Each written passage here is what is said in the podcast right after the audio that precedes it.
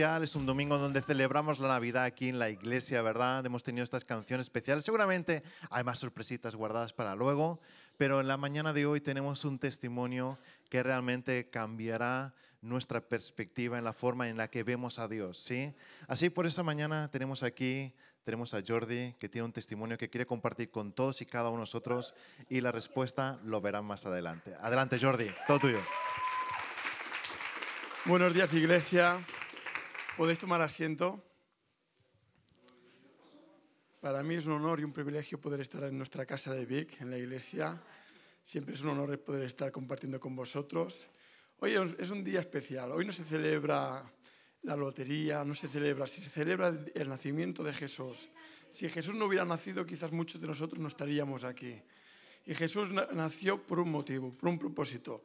Él nos redimió de la maldición de la ley. La maldición de la ley es muerte, espiritual, pobreza y enfermedad. Y yo hoy quiero compartir con vosotros un testimonio que Dios hizo en mi vida personal y en la salud de mi hijo. Eh, yo, mi hijo cuando tenía cinco añitos, él era un niño súper energético, eh, le encantaba, bueno, juega fútbol, pero jugaba fútbol y de repente con cinco añitos empezó a estar muy cansado, blanquito, yo lo llevamos, yo y mi esposa lo llevamos al, doctor, decía, tranquilos, esto es una gripe, se va a curar, esto es nada. Bueno, llegamos a casa, cada día se me quedaba dormido en la mesa, ya antes de cenar se me dormía. Yo le decía, mamá, mi hijo se está, se está apagando, se está fundiendo como una velita. Me decía, no, hombre, no, hijo, mío, eh, los doctores que dicen, bueno, los doctores dicen que no, que bueno, quizás una gripe que le va a salir.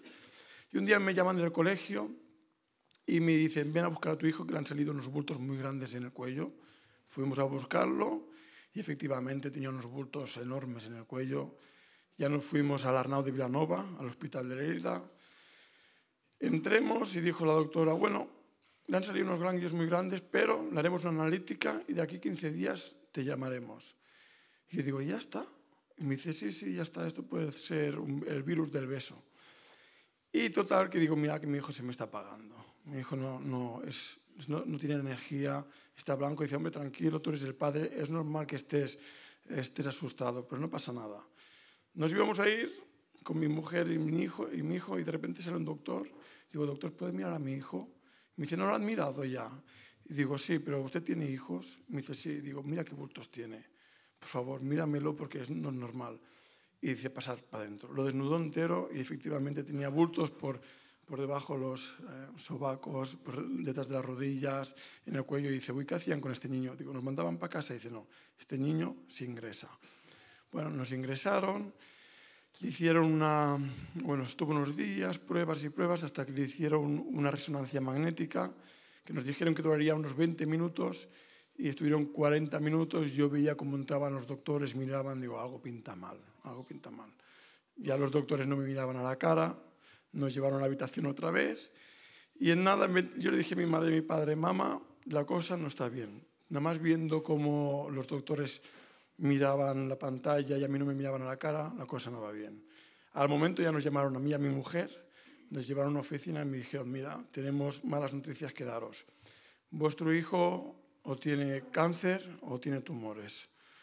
Lo, llevaremos a la Valle de Brón con ambulancia y allí dirán exactamente lo que vuestro hijo tiene.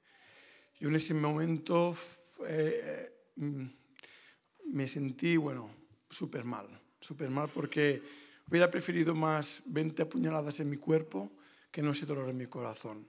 Yo en ese entonces no era una persona que iba mucho a la iglesia. Iba más que nada porque, por, bueno, por mis padres y por mi mujer que me obligaba un poco, pero no llevaba una buena vida. Entonces yo me sentía destrozadísimo. Me acuerdo que nos fuimos a la Valle de Brón, mi mujer se fue con ambulancia con mi hijo David, yo me fui con mi padre y mi madre en el coche, y ese camino de Lérida a la Valle de Brón era un baño de lágrimas, porque no nos lo esperábamos, nadie se esperaba una, una situación así. Llegamos a la, a la nos esperaban tres doctores, nos dijeron, mira, tenemos los resultados de Lérida. Ahora, no nos sirven. Mañana le haremos una punción en la médula y os diremos exactamente lo que tiene vuestro hijo. Perfecto. Nos llevaron a una habitación que era toda corazada de cristal, porque el niño estaba muy bajito y ya, ya llevaba tiempo.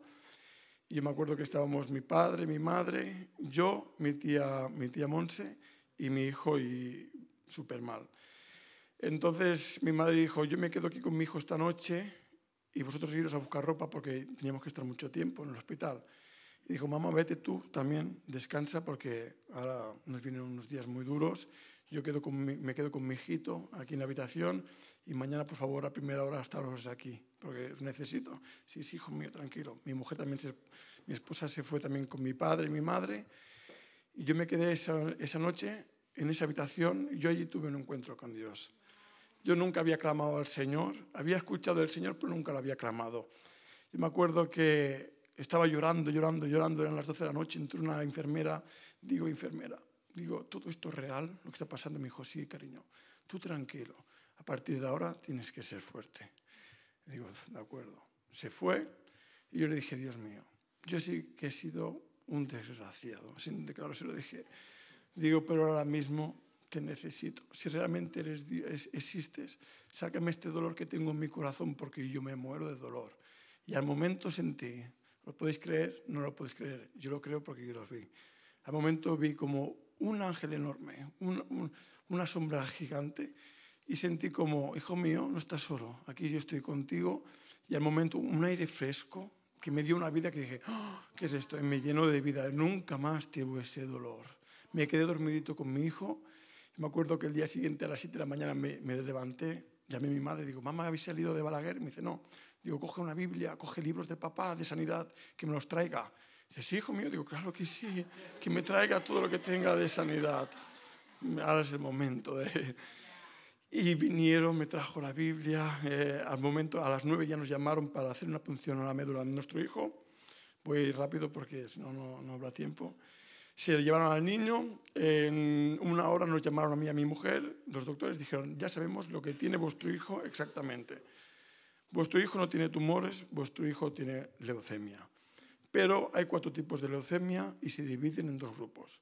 Está la leucemia normal y está la leucemia agresiva. La leucemia infloblástica aguda B es de las fuertes, la menos fuerte, pero vuestro hijo tiene la T, la mortal, la peor. yo le dije, doctor, mi hijo se puede morir. Y me dijo, te voy a ser sincero, porque en estas cosas hay que ser sincero. Si fuéramos al 2022, quizá habría solución para vuestro hijo. Ahora mismo haremos lo que podamos. Lucharemos hasta que podamos. Dice, aparte tiene un 65% ya en todo el cuerpo extendido. Digo, doctor, hasta donde no llegue usted, llegará Dios. Dice, pues, cree, cree. Dice, pero a partir de ahora hay que ser fuertes. Nos llevaron a una planta de niños con cáncer, todos los niños eran calvitos, allí habían psicólogos y psiquiatras las 24 horas del día para los papás, para los abuelos. Eso era un infierno en vida eh, y todo pintaba mal, pero yo me acuerdo que todos los padres iban al psicólogo, yo fui una vez al psicólogo, no, el primer día. Mi hijo, bueno, vamos a, dice, ¿tú sabes lo que tiene vuestro hijo? Y digo, sí, dice, pues mira, siempre os tenéis que preparar por lo que pueda pasar. Para lo... Digo, no, no, no, no. Yo me preparo para verlo mejor. Yo no me preparo para ver a mi hijo morir, yo me preparo para ver a mi hijo mejor de lo que estaba antes. Y empecé a confesar la palabra. Y Isaías 53, por sus llagas fuimos sanados. Empecé cada día a leer la Biblia, a, ver, a leer versículos de sanidad, las sanidades que hacía Jesús, a declarar, declarar dice Abacuc, declarar en tablas lo que queréis ver, escribir en tablas y confesarlo. Empecé a declarar apuntar más de mil veces, mi hijo está sano por las llagas de Jesús, más de mil veces mi hijo está sano, gracias Dios por su sanidad, porque mi hijo ya está sano, hasta que se me hizo vida en mi interior, vida en mi interior. Yo me acuerdo que todos los padres iban eh, empastillados, es normal, no conocen a Jesús. Incluso habían padres que conocían a Jesús que iban a la iglesia. Por eso es tan importante la fe, las promesas de Dios. Porque yo me acuerdo que habían padres que iban a la iglesia, pero en su interior decían, bueno, es la voluntad del Señor. Y no es la voluntad del Señor que tú estés enfermo. La voluntad del Señor es que tú estés sano, que tú seas próspero. Pueden venir circunstancias porque vendrán, estamos en un mundo donde hay circunstancias. Pero Jesús murió con un propósito, para que tú fueras sano. Entonces hay que creer en esta fe, hay que creer que tú estás sano. Y ahí es donde se cumple el milagro. Y era difícil porque estamos allí con niños y tú veías que cada día morían niños convivías con niños, a lo mejor eh, compartías habitación con un niño que le cogías cariño y a los 20 días ya no sacaban de la habitación porque ya ese niño iba a morir. Y la mente humana se, se va, teme lo peor, pero cuando la seguridad que te da Dios decía, mira, la Biblia dice que irán mil y diez mil, más a ti no te tocarán. Yo me aferraba a esta promesa y te puedo asegurar que de los peores momentos de mi vida saqué los mejores momentos de mi vida. Primero le hicieron 15 días de cortisona para sacar los bultos de su cuello. Y luego ya iban a empezar con el tratamiento muy agresivo de, quimioterapia, porque al tener la peor leucemia, le tenían que hacer eh, un tratamiento muy agresivo. Hicieron 15 días que estuvimos declarando vida, vida, vida. Él declaraba cada día, le hacía hacer una confesión, orábamos cada día por sus células, declarábamos sanidad. Yo tenía una seguridad espectacular en mi interior que sabía que mi hijo estaba sano. Y antes de empezar la, la quimioterapia, le hicieron otra punción en la médula para saber si ya tenían que ponerla agresiva muy fuerte. Y, y se lo llevaron a las cuatro horas nos llamaron, dice, venir a la oficina. Y yo pensé, cada vez que nos llamaban a la oficina, yo ya, ya iba, pero tirando para atrás, como un caballo que no quiere ir, pero va. Pues digo, a ver qué pasa. Y dice, ¿tú crees en Dios, verdad? La doctora. Digo, sí, estoy todo el día leyendo, parecía. Todo el día allí. Me decían, ¿estás bien? Y yo, estoy súper bien, estaba leyendo. Y dice, pues continúa, continúa creyendo porque no hemos encontrado células cancerígenas en la médula de vuestro hijo. Y bueno, eso para nosotros fue más que, que una lotería, fue más que celebremos, saltemos, alegría. Dios hizo el milagro con nuestro hijo. Sí que tuvieron que ponerle, porque hay un protocolo a seguir, y le tuvieron que poner pues una quimioterapia no, no tan fuerte, pero sí que se la tuvieron que hacer un protocolo.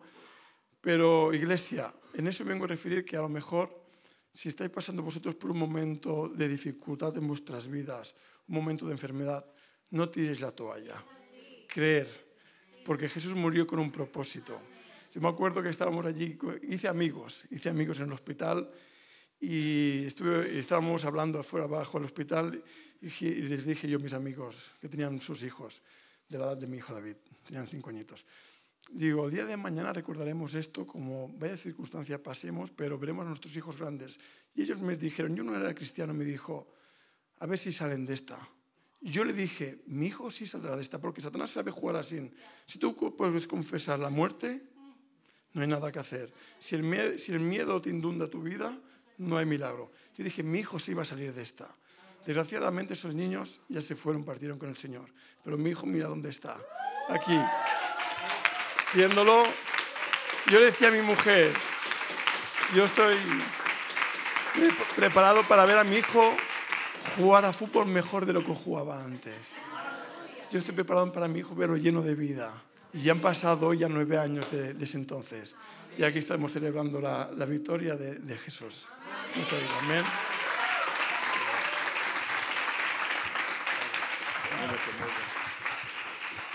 Muy bien.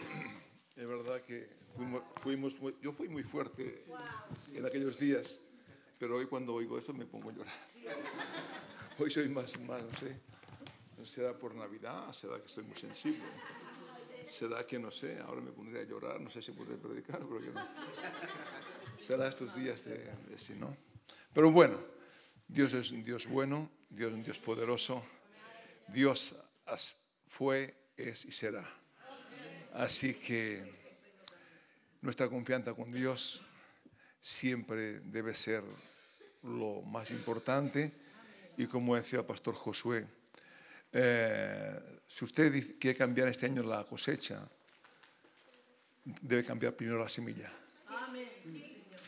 Hay gente que quiere una nueva cosecha pero no quiere cambiar la semilla. Y no, pastor, lloro, la oración no cambia la cosecha. La semilla cambia la cosecha. La oración, si no le pone acción con la semilla, no funciona. Amén. Mucha gente ora, pues sigue viviendo la vida del pasado en el presente. Cree en Dios, pues sigue viviendo la vida del pasado en el presente. La oración es buena, pero si después no, usted no le pone acción a la oración, no cambia la semilla en el carácter, no sé en cuántas cosas, el 2024, por mucho que ore, seguirá siendo igual. Otro año de fracaso, otro año de consumismo. Así que vamos a la palabra. Yo le invito a abrir la Biblia un momento en Mateo 1.23. Así que buenos días a todos, bienvenidos a la Iglesia Palabra de Fe. Espero y deseo que ustedes salgan bendecidos de esta reunión, porque están bendecidos, Señor. ¿eh?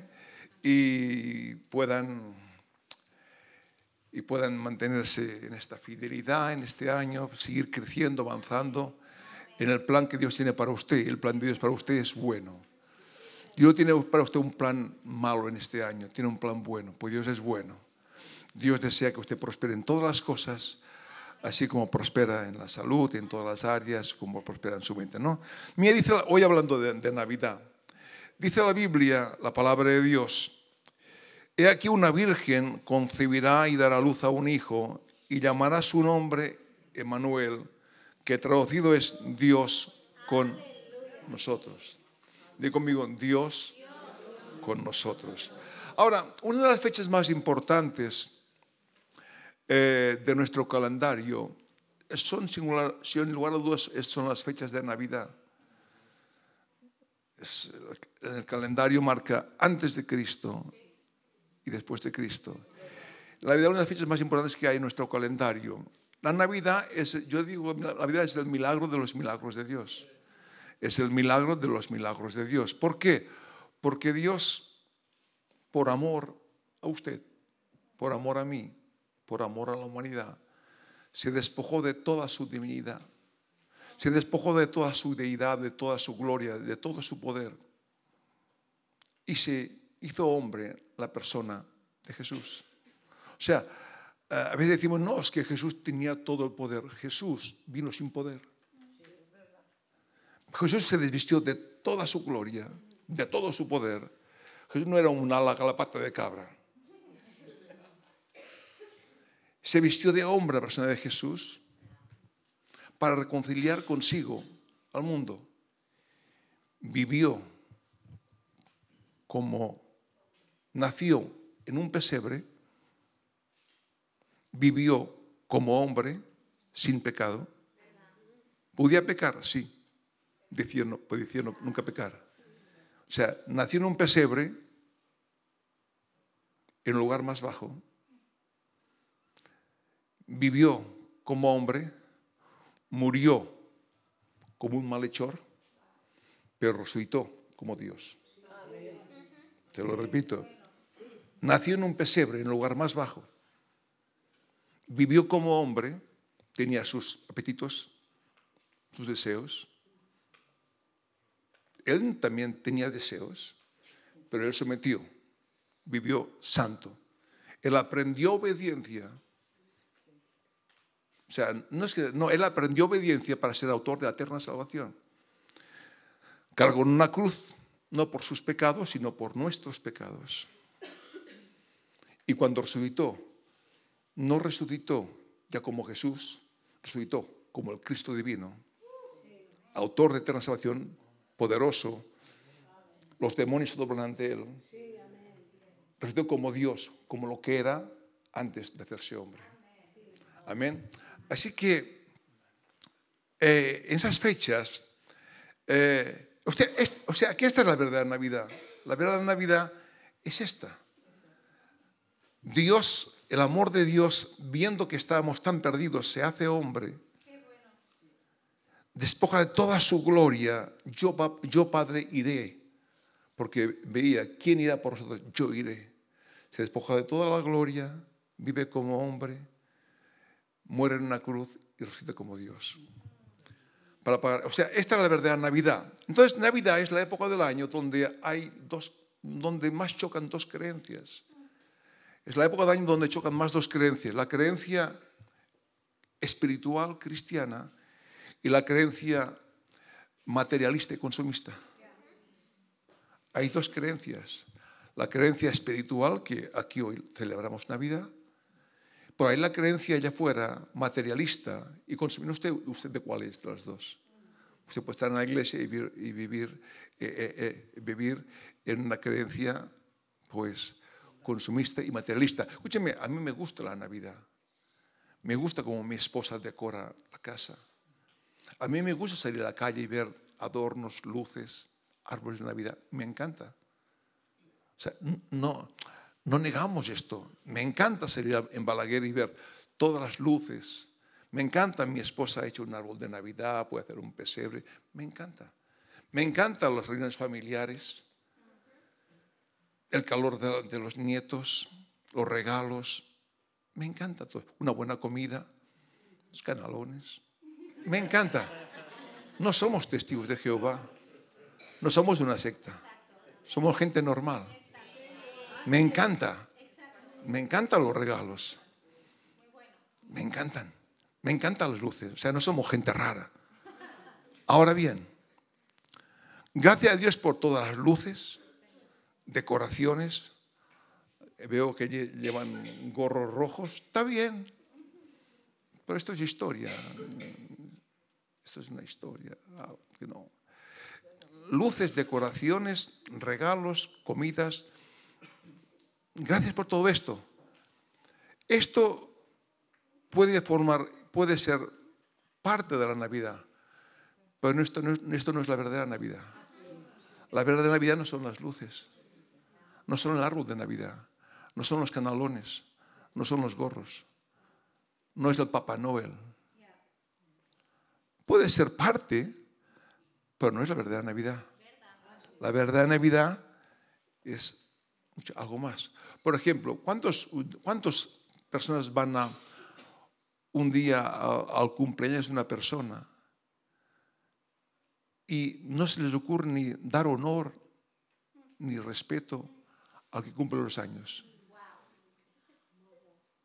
¿Cuánta gente, por ejemplo, van a una fiesta de cumpleaños y sin darle ningún honor, reconocimiento al que cumple los años? Es algo grosero, de maleducado. Solo van a comer. El coma libre.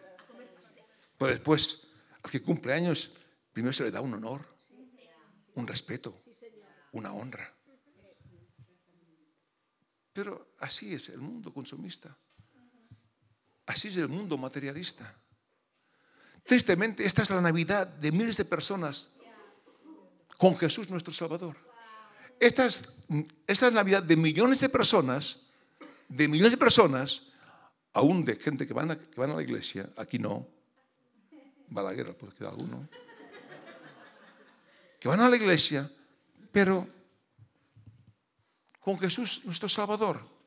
El final de otro año de consumismo y fracaso. Esta es la Navidad de mucha gente.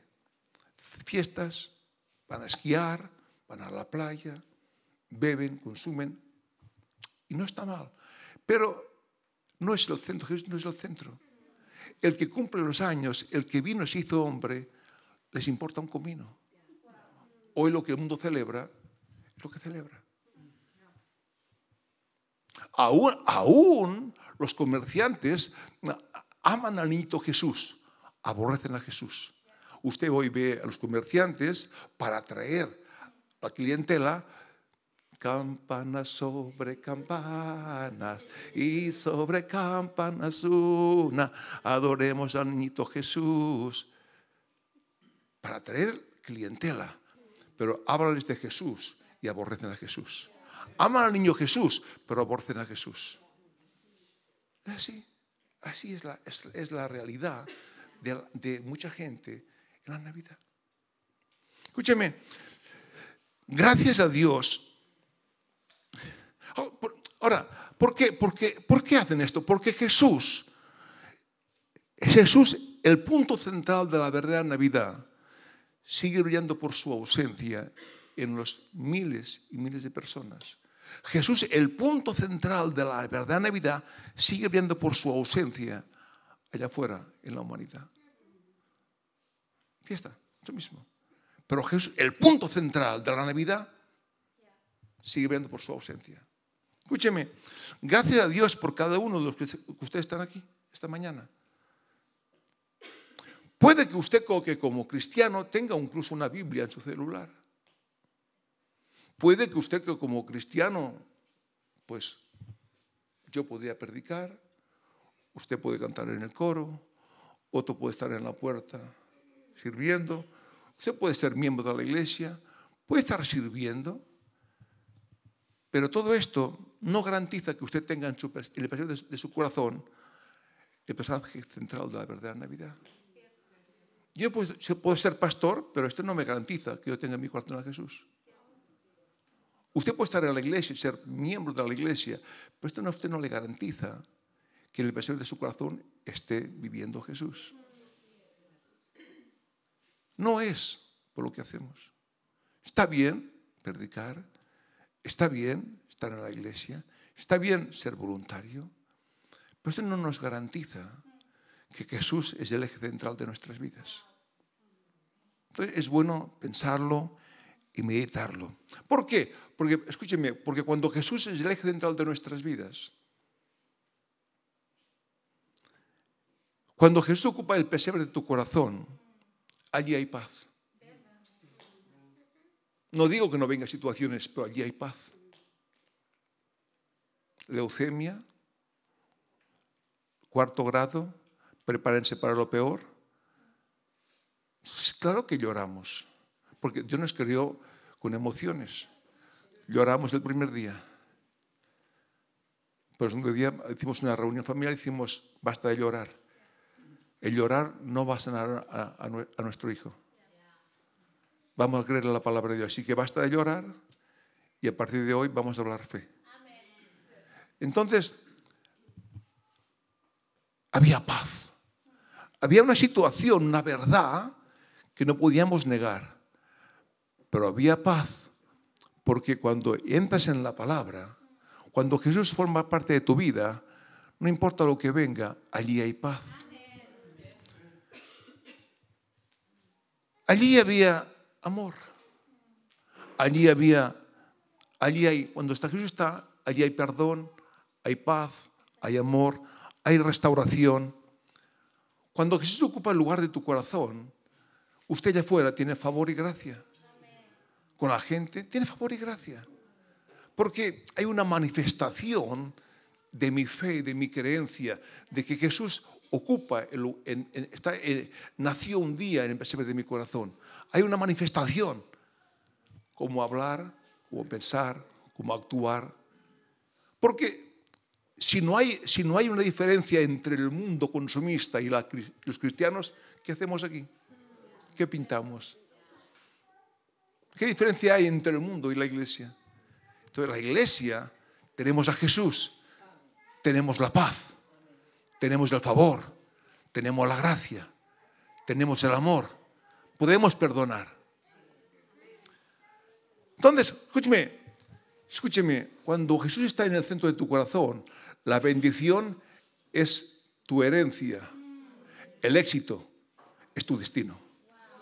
Te lo repito, cuando Jesús está, cuando está vivo, no, no allí un lugar allí, no, cuando está, no, no los domingos por la mañana, no, cuando está vivo los lunes, cuando está vivo los días que, que aprieta el calor de las situaciones, cuando viene la, situación, viene la aflicción, viene la crisis, pero Él está vivo, yo solo digo una cosa, la bendición es mi herencia. El éxito es mi destino.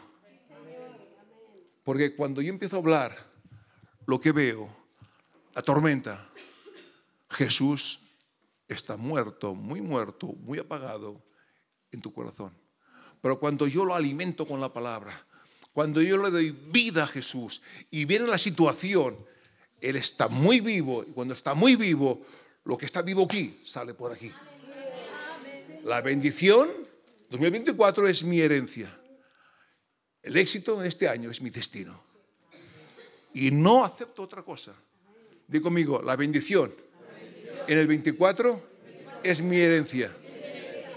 El éxito es mi destino. En todas las áreas. ¿Por qué? Porque Él está vivo dentro de tu corazón. Él nació en tu corazón, pero no solamente nació, está creciendo, está creciendo, se desarrolla y Dios da las llaves a la gente madura, no la da a los niños. Amén. Seguimos un momento más. Escúcheme, Lucas 2.7. Lucas 2.7. No, porque a veces oímos hablar de, Jesús, el niño Jesús, lo religioso pero el niñito Jesús, si se queda el niñito, y yo si yo llevo, acepté Jesús hace 40 años, Si todavía es el, niño- niñito Jesús, apaga y vámonos. Si todavía, todavía eh, yo tengo el niñito Jesús, niñito Jesús aquí, iré cantando campanas sobre campanas. Y cuando viene el diablo me se come, me se come. Pues si este niñito Jesús que nació hace 40 años se ha desarrollado, yo sé que yo sé que la bendición es mi herencia, el éxito es mi destino, porque Él se ha desarrollado. Y cuando se desarrolla Jesús en tu vida, usted es imparable. Entonces no está, estamos aquí, sí, hacemos cosas, pero sobre todas las cosas que hacemos, sé quién somos en Cristo Jesús. Sé quiénes somos en Cristo Jesús y a dónde vamos. Y en este año, aunque venga lo peor, para usted será lo mejor. Lucas 2.7. Mire que dice aquí, y dio a luz a su hijo primogénito, o sea que María tuvo más hijos, fue el, el primogénito de Dios, fue primogénito de María. O sea, José se casó, conoció a su esposa, en fin, todo el rollo. Y lo envolvió en pañales y lo acostó en un, en un pesebre. Mira que dice ahora, porque no había lugar para ellos en el mesón. No dice que en el mesón, en el hotel, no había lugar, que estaba todo lleno. Dice que no había lugar para él. O sea, ¿había lugar en el hotel? Sí, pero no había lugar para él en el mesón. ¿Te dice algo esto? Después de dos mil años, seguimos viviendo en una sociedad que hay lugar para el aborto, hay lugar para la eutanasia, hay lugar para los matrimonios gays y, matrimonios, y mujeres lesbianas, hay lugar, el Papa ya los bendice y todo. Hay lugar para que en el cole se le enseñe a un niño de 12 años a masturbarse. Un niño de 12 años, hoy se le enseña a autosatisfacerse, a masturbarse. Pero no hay lugar en un colegio para la Biblia y no hay lugar para Jesús. No hay lugar para Jesús. Hoy en, el siglo, después de dos mil años, seguimos igual. No había lugar para Jesús en el mesón. Pues no hay lugar para Jesús en las escuelas. No hay lugar para Jesús predicando allá afuera. No hay lugar para Jesús en la, en la televisión. Hay lugar para Jesús para la eutanasia, para enseñar a los niños a autosatisfacerse, para... Yo no tengo nada contra las lesbianas, yo las bendigo, las respeto. Si me, me venía a la iglesia dos prostitutas, siempre les, les dimos la palabra, el cariño el amor, porque son personas, son, son almas para Dios. Pero hay lugar para ellos, pero no hay lugar hoy para la Biblia en el colegio. Hoy seguimos igual que hace dos mil años. Ahora la pregunta es, ¿de cuál es usted?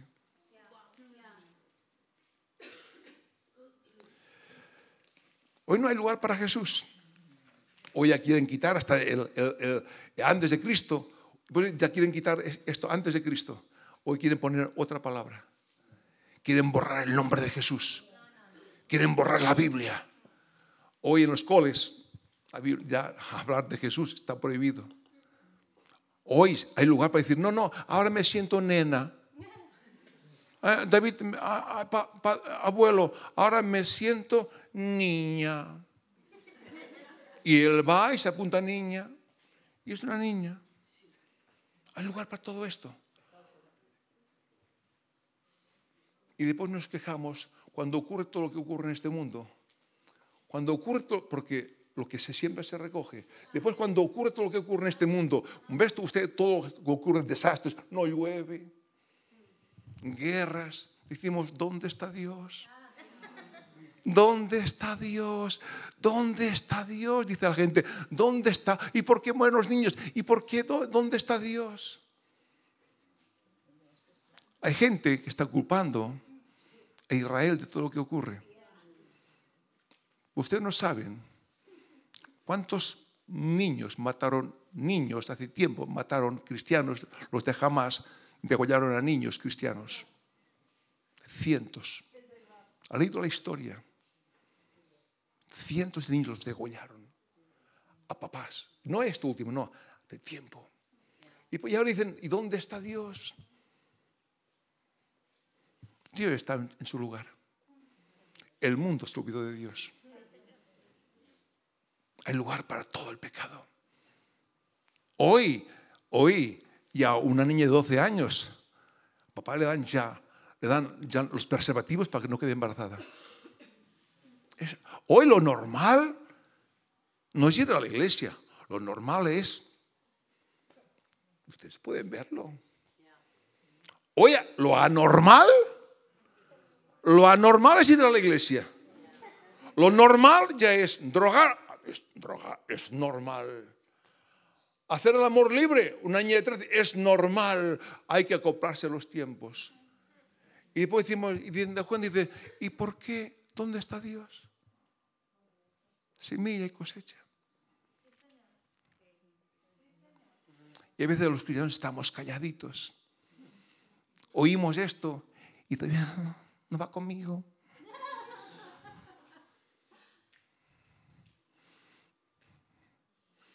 Para pensarlo en esta mañana. Para que salga por esas puertas diciendo, ¿qué voy a hacer en este año? ¿Qué haré en este año? ¿Seré luz o seguiré, seguiré guardando la apariencia? ¿no? Vengo a la iglesia, pero sigo con mi pecadito, sigo con, con la pornografía, sigo con la mentira. Dios te ama. Yo no estoy aquí para juzgarle a usted. Estoy aquí para decirle que hay un Dios que te ama. Pero hay que ser radical. Allá afuera hay un mundo radical. Usted puede verlo. Bien radical. Usted mira esta chica, esta del gobierno, esta la nariz larga. Es radical. Por los cristianos somos flex. No, ni pinto ni mal de moro. Esta mujer es radical. ¡Pam! Hoy o somos radicales o se nos come el diablo. Es tiempo de la radi- radicalidad. El que andará en Temiente Valdemoro, el año que viene va, va a desaparecer. Entonces se pone feo, pero los que le creen a Dios, el reino de Dios sufre violencia y solo los violentos, los, los apasionados, la gente de fe bajará al cielo en la tierra.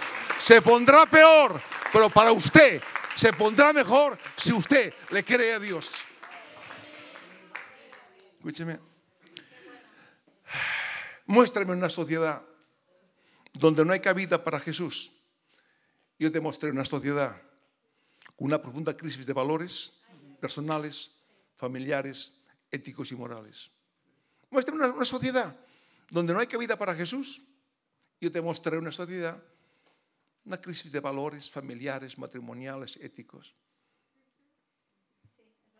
Isaías 9:6. Y terminaremos. Va. Porque un niño nos es nacido, dice así, Isaías 9:6, un niño nos es nacido, hijo nos es dado, nos es dado, y se llamará su nombre admirable, consejero, Dios fuerte, Padre eterno y príncipe de paz. Ahora, todos pensaron que aquel niño era el hijo del carpintero. El hijo del carpintero. Pero aquel niño vino a ser, autor de eterna salvación. Todo el mundo quería el hijo del carpintero. Pues cuando llegó a nacer, sí, sí, este es el hijo del carpintero, si este lo conocemos. Pero vino a ser autor de eterna salvación.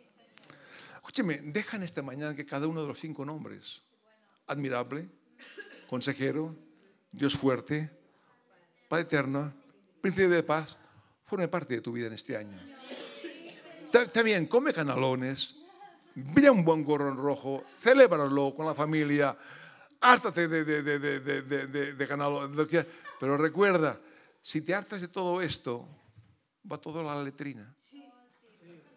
Pero si en este año aceptas que el, conse- que el admirable consejero, Dios fuerte y príncipe de paz formen parte de tu vida, le digo que el éxito será su destino. Escúcheme, si algo le falta a este mundo es paz. Hoy el mundo busca paz. Ahora mucha gente busca la paz en el lugar equivocado. ¿Cuánta gente me dicen, pastor, yo busco, busqué, bu- es que probé con la vecina a ver si encontraba la paz? No probé con la botella. No, probé una vez con el porro porque busco paz.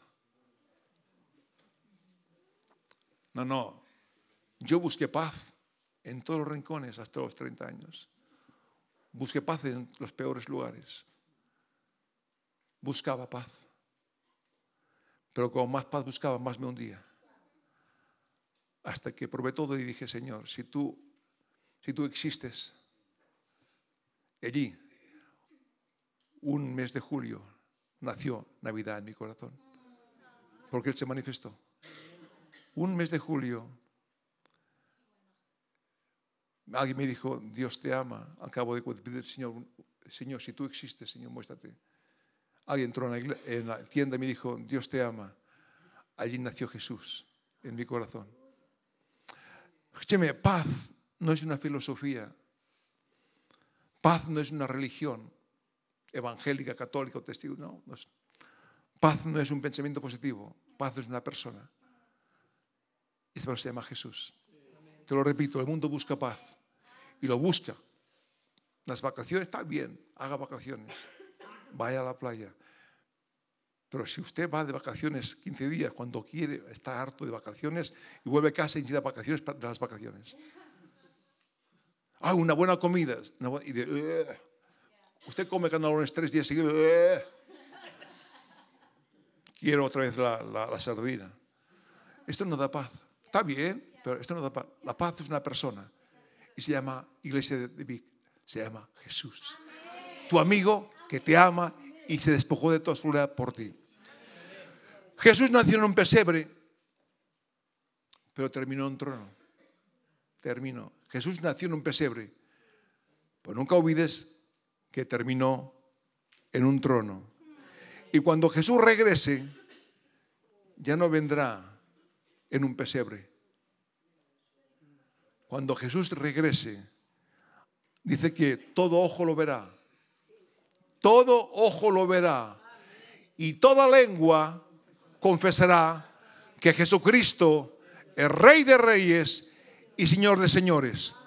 Unos dice para condenación eterna y otros para salvación eterna. La pregunta es de cuál de ellos es usted. Porque todo el mundo lo verá cuando venga. Y todo el mundo, aún los impíos, confesarán que Él es el Señor para condenación. Y otros para salvación. La pregunta es, ¿de cuál de ellos será usted? ¿Para salvación o para condenación? Aquí no tiene nada que ver ni Dios ni el diablo. Usted decide la vida. Navidad es tiempo, es tiempo de regalos. Y un regalo bonito se envuelve en el mejor envoltorio. ¿Sí o no? Un buen regalo se envuelve en un buen, en un buen envoltorio. Quizás tu vida está envuelta en esta mañana en un envoltorio viejo, en un envoltorio... Eh, tu vida no se encuentra en el mejor envoltorio, físico, espiritual, económico. Pero esta mañana Jesús está aquí y quiere cambiar tu envoltorio. Él te da el regalo de Jesús, pero no se envuelve en el envoltorio del pecado, ni en cualquier envoltorio. Él quiere, hoy darte un envoltorio de paz de eternidad, de esperanza, de fe, de gloria. Pero para que te dé el mejor envoltorio, tiene que decir sacarse el, peor, el, el viejo envoltorio. No podemos envolver el mejor regalo con el envoltorio viejo. No se puede vivir una vida nueva con la vida vieja. No se puede hablar lo nuevo hablando lo viejo. No se puede pensar lo nuevo la mente vieja. Quizá usted esta mañana está aquí y en su vida hay un problema en alguna área. Deja que Dios en esta mañana saque este viejo envoltorio de crisis, de depresión, de soledad, de caos familiar, caos con los hijos. Y Él diga, yo te envolveré tu vida en el mejor envoltorio. ¿Quieres? Póngase en pie, por favor, en esta mañana. Le invito a ponerse de pie, por favor. Jesús dice, el que viene a mí, yo no le echo fuera. No cometas el error en este año de hacer de tu Navidad el final de otro año de consumismo y fracaso. Porque mucha gente esto que hace en Navidad es el final de otro año de consumismo y fracaso. Yo te invito en esta mañana a hacer de tu Navidad lo que realmente es la verdadera Navidad. Un nuevo comienzo que te llevará a un mejor mañana. Dios te invita en esta mañana a hacer de la Navidad un nuevo día, un nuevo comienzo que te llevará a un mejor mañana. En esta mañana, si usted quiere que su vida sea cambiada, transformada, vaya a un año mejor, repita conmigo esta oración. Señor Jesucristo, en esta mañana yo he oído el mensaje del Evangelio, el mensaje de Navidad, el mensaje del amor, el mensaje de la gracia, el mensaje del perdón. En esta mañana, Señor, yo, Señor, quiero pedirte perdón por mis faltas, por mis errores, por mis pecados. Señor, me despojo del viejo envoltorio, del mundo, del pecado, de la debilidad. El envoltorio, Señor, de la religiosidad. Señor, y envuélveme, Señor, en el envoltorio del amor, de la fe, de la autoridad, de una vida fuerte en ti, Señor, de comunión contigo, Padre. Yo proclamo, Señor, que tú eres mi roca, que tú eres mi esperanza, que tú eres mi Dios. Y declaro, Señor, que en el 2024 la bendición es mi herencia y el éxito es mi destino. Bendecimos esta iglesia, avanzamos, tomamos, poseemos. Señor, cuando tengamos ocasión, somos estos evangelistas, Señor, que hablamos de Jesús, invitamos a las personas de Jesús. Recuerde, yo no puedo llegar donde usted puede llegar. Durante la semana tendrá oportunidades de hablar una palabra de Dios a una persona. Dios te pone delante a una persona. No calles tu boca. Si Jesús está vivo en tu vida, en tu corazón, habla la palabra de Dios. A mí me dijeron, Dios te ama. Esta palabra me tocó y me convirtió. Suelta la palabra en Vic, suelta la palabra en Malleo. Allí donde usted ve caos, ponga usted paz, ponga esperanza, ponga fe, no ponga duda, no ponga temor. Ame a las personas, déles un abrazo. Este Vic va a crecer gracias a su trabajo de boca a boca, a, nivel personal, evangelismo personal Vamos, puedes. Dios espera de ti que hagas la obra de Dios. Predica la palabra a tiempo y fuera de tiempo. Aleluya. Escuchen por favor. Y si usted un día quiere consejería con el pastor o con los pastores que vienen ayudantes, de, eh, ayudantes los domingos, por favor, yo estoy de doce y media hasta la una y media estoy afuera. Si usted quiere hablar conmigo, una consejería, por favor, quiero ser su amigo. No solo su pastor, quiero ser su amigo. Usted me dice, pastor, quiero hablar contigo. Pues domingo que viene estaré otra vez aquí. Eh, por favor, hable, le escucharé, le aconsejaré, le amaré. Escúcheme, queremos estar con usted. Cuando venga Joel y Rosa María, tienen un problema, háblales. Ustedes no molestan, ustedes son, son nuestros amigos, son carne de nuestra carne, somos parte del cuerpo de Cristo. Unidos podemos hacerlo. No, escuchen, no estamos, no, yo seré el mismo con 10.000 que, que con 100. Aquí la gloria es para Dios. La gloria no es de ningún hombre. Usted, pastor, quiero hablar contigo, pastor. Le aconsejaré, no le condenaré, le levantaré, le amaré, le abrazaré, porque está siendo un pastor. Levantar, amar y bendecir. Amén. Les amo y les bendigo. Dios les bendiga grandemente. Amén. Qué buena palabra, pastor. Muchísimas gracias.